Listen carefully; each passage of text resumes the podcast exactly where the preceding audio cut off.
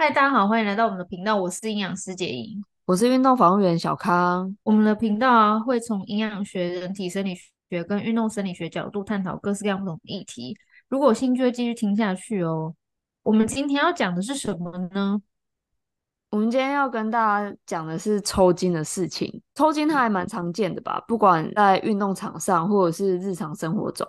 所以我就想要跟大家分享美国运动伤害防护学会的一个演讲，那他就针对抽筋这个议题提出八大迷思，然后我觉得这一些资讯啊，其实会还蛮能帮助我们面对抽筋的。第一个就是电解质失衡是不是就会造成抽筋？那个演讲的讲者他觉得比起电解质失衡，其实有那种长时间抽筋经验或者是很常抽筋的人，他们反而是比较。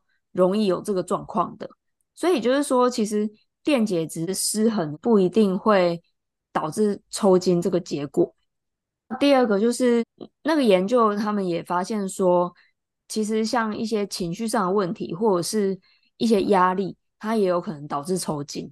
我像我这个我就有真的有遇过一个，那时候我还在学校工作，然后运动会的时候就有一个同学，他就是有受伤。那那时候其实他的伤不是到很严重，但是他就不良于行，所以就是还是有用担架送他这样子。那时候就是旁边就围观着很多人，他原本就好好的，可他旁边的朋友就一直跟他讲说：“哦，怎么会这样？”然后就大家很很乱，然后很吵、很紧张什么之类的。结果他的脸就开始不对劲，就是他就开始呼吸声就变得很大，然后很急促，然后脸的那个。表情是完全不能自己的那一种，就是他有出现过度换气的状况，过度换气就吸不到气嘛，那他整个又更紧张，所以那时候他就也伴随着就是他的腿部啊，就有一点点抽筋的状况。所以其实抽筋不一定是有一些我们常见的生理指标去引起的，其实情绪上也是会造成这个。那个讲者他就有提到，平常有做一些冥想练习啊，或者是一些自我察觉练习，那这个就可以比较有助于情绪上面的放松。那这样子也可以比较让抽筋的状况再下降一点，这样子。嗯哼。那再来就是，我觉得这个还蛮，其实有点意外啦。嗯哼。运动饮料到底可不可以预防抽筋？我之前是觉得可以，就是要。定期就补充水分啊，不要等到渴了才喝啊，什么之类的。但是这个讲者他就讲说，其实我们要靠运动饮料来补充我们在运动过程当中所流失的电解质是困难的。举例来讲，一个网球选手，那他们可能比赛都要三四个小时以上，他们去计算他可能流失的电解质，然后还有每一罐运动饮料它所含的电解质是多少，就他们算下来发现，哇，那个选手他可能要喝个十七公升。他才有办法真的补充到，所以其实运动饮料在避免抽筋的这件事情上面，它的效果其实没有到那么明显。两者比较建议的就是平常就在饮食当中摄取足够的电解质，那这个会是比较根本性的预防方式。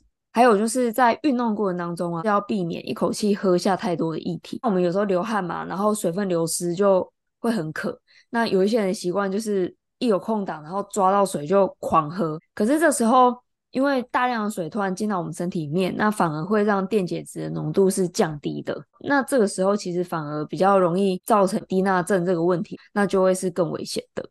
所以讲者他就会觉得说，哎，你觉得有点渴的时候，你就可以喝了，就是不要到渴到不行，然后再狂喝，或者是完全都不渴，然后你就一直喝。那再来有几个是我第一次听到，其实在研究上面也有人去研究说，哎，那个腌黄瓜水或者是黄芥末酱是不是可以补充电解质？不过依照那个讲者的研究看来，不管有没有吃黄芥末酱，或者是有没有喝腌黄瓜水，这些就是比较高钠的东西，基本上就没有什么差别啦。所以就是说，它对于要控制或者是缓解抽筋状况的这个效果，其实不是到很明显。那再来就是，如果要解除抽筋或者预防抽筋，会蛮多人都吃香蕉的。不过抽筋的成因很多，所以它有可能是因为脱水，也有可能是因为过度疲劳。所以今天如果是在脱水的状况下抽筋，那至少一口气就要吃下三根。那加上就是香蕉本身是果糖嘛。嗯所以它在肠胃道本来就比较难被消化，嗯、所以它发挥作用的时间其实是比较长的，在三十分钟之后也比较有效果。那如果说是由疲劳引起的，那这个时候其实马上补充一些高糖分的东西，例如说糖、糖果啊，或者是饭啊等等，就是比较好消化的高碳水化合物的饮食。那其实对于抽筋的帮助反而是比较大的。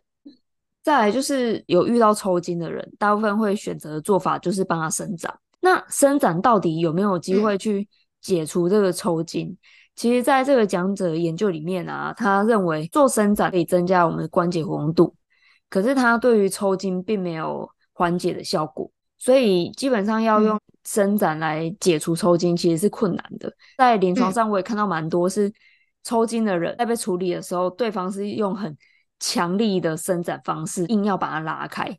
那其实这个状况，我觉得是更危险的，因为抽筋的时候肌肉就已经是不正常收缩了，所以这时候要用强力的伸展压过它的那个抽筋反应的话，第一不太可能，第二会让它更紧绷，那第三也会增加那个肌肉受伤的风险。总而言之，讲者他的建议以及我在临床上面的观察，会是说。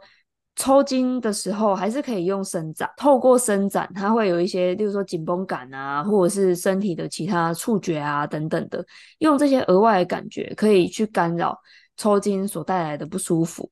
可是就是一定要注意力道，是以不痛为原则去进行，那这样子缓解疼痛的效果会比较好了。那再来就是、嗯、大家对于抽筋这个状况比较容易有的印象，就是要大量流汗才会抽筋嘛。嗯。可是讲者认为这个说法其实他也不完全是肯定的，因为有一些人可能没有在大量流汗的状况下他抽筋了，或者是说有些人真的流了很多汗，但他就是没有，所以这也要回归到这个人他本身的状况是不是有比较多诱发抽筋的因子。举例来讲，像是他平常的饮食电解质都摄取不足，或者他睡眠不足，然后有一些疲劳。或者是说他自己本身的肌肉状态不好，嗯、等等这一些，他都有可能会造成抽筋。像我们前几集有讲过，要怎么样判断这个肌肉的状况。那像我自己在临床上面看到的一个例子，令我还蛮印象深刻的，就是他是一位职业选手，他就以速度闻名的。那他经过多年训练之后，速度就慢慢下降，这是一个。然后再来就是他越来越容易抽筋。所以有时候他甚至没有办法完成当天的训练，或者是他甚至没有办法参加完一场比赛。他的状况就是喝了非常多水，也喝了很多运动饮料，然后一点帮助都没有。我遇到他的时候，其实他已经被这个问题困扰了蛮久一段时间了。所以那时候我们就去调查他过去的健康检查报告，然后在他的血液检查里面就发现，他开始狂抽筋的那一年，他的 CK 值是非常高的。那这个 CK 就是肌酸激酶，它就是在肌肉收缩的时候，肌纤维它会因为运动，所以会有一些损伤，它就会让这个肌酸激酶被大量释放出来。也就是说，如果它在血液当中的浓度是高的，那就代表肌纤维的损伤是比较多的。它在那一年开始，这个数值开始飙升。那再来就是它的肌肉也是非常硬，然后非常紧绷，几乎就没有什么弹性这样，所以。我们那时候就做了一个尝试，我们每天就针对他的肌肉进行放松，把一些比较硬的地方慢慢的舒展开来。那做了一段时间之后呢，他的抽筋现象就明显下降了。例如说，他可以慢慢完整的做完训练，甚至他到后来是可以完整参与比赛的。我觉得这个经验对我来讲还蛮特别的，虽然不是研究的成果，但是至少我在临床上的发现，我认为做好肌肉的保养。它对于降低抽筋是有帮助的，这样。嗯哼，嗯哼。那我想要问，就是说，应该会有两个状况，一个是运动员，运动员发生抽筋的几率应该会比一般人高嘛？就是在一般常理的一个状况下。然后，如果是一般人的话，就是很少很少才会抽筋一次嘛，所以预防对他们来说就不是很重要。而是抽筋以后他应该怎么做，对他来说是比较有帮助的。我想要问说，如果是运动员经常抽筋的高风险群，那他有没有建议说他怎么做去降低几率？一般人的话就是很少遇到抽筋，但如果不小心真的抽筋了，那怎么做会比较好？嗯，好，职业运动员跟非职业运动员这两个族群来讲的话，其实我觉得不是只有职业运动员才容易抽筋，有喜欢运动或是喜欢健身的人，他的风险也未必比较低，所以其实是一样的，就是说运动员他可以承担比较大的训练量跟强度，绝对负荷不同嘛，就是运动员会比较高，那嗯，非运动员他只是相对少一点，但是其实对他们两个而言，相对负荷是一样的。所以预防这件事情，我觉得其实都是通用的。那它里面就有讲到说，平常饮食的调整是不是有摄取足够盐分？那或者是说平时的睡眠是不是足够？那再来就是身体的肌肉状况，它是不是有弹性的？我觉得只要吃饭、睡觉、肌肉状况。这三个有搞定之后，都比较可以很大程度的去降低抽筋的风险。那如果说我们遇到抽筋，到底要怎么办？我们刚刚有提到嘛，抽筋原因有很多，那它分心理上的跟生理上的。第一个，我觉得比较直接、快速的，大概是可以从心理上着手，就是抽筋的时候一定会很慌张，因为第一它很痛。然后第二是它其实会扩散，就是原本可能只是小腿，后来大腿又抽起来，那甚至手啊，然后全身啊这些都会突然就增加，或是有一些是胃会抽筋啊等等，这个完全没有办法处理的状况，其实它就会让当事人非常紧张嘛。所以在一开始发生的时候，它范围还是小的，疼痛也没有到那么剧烈，那这时候就会建议是先安抚。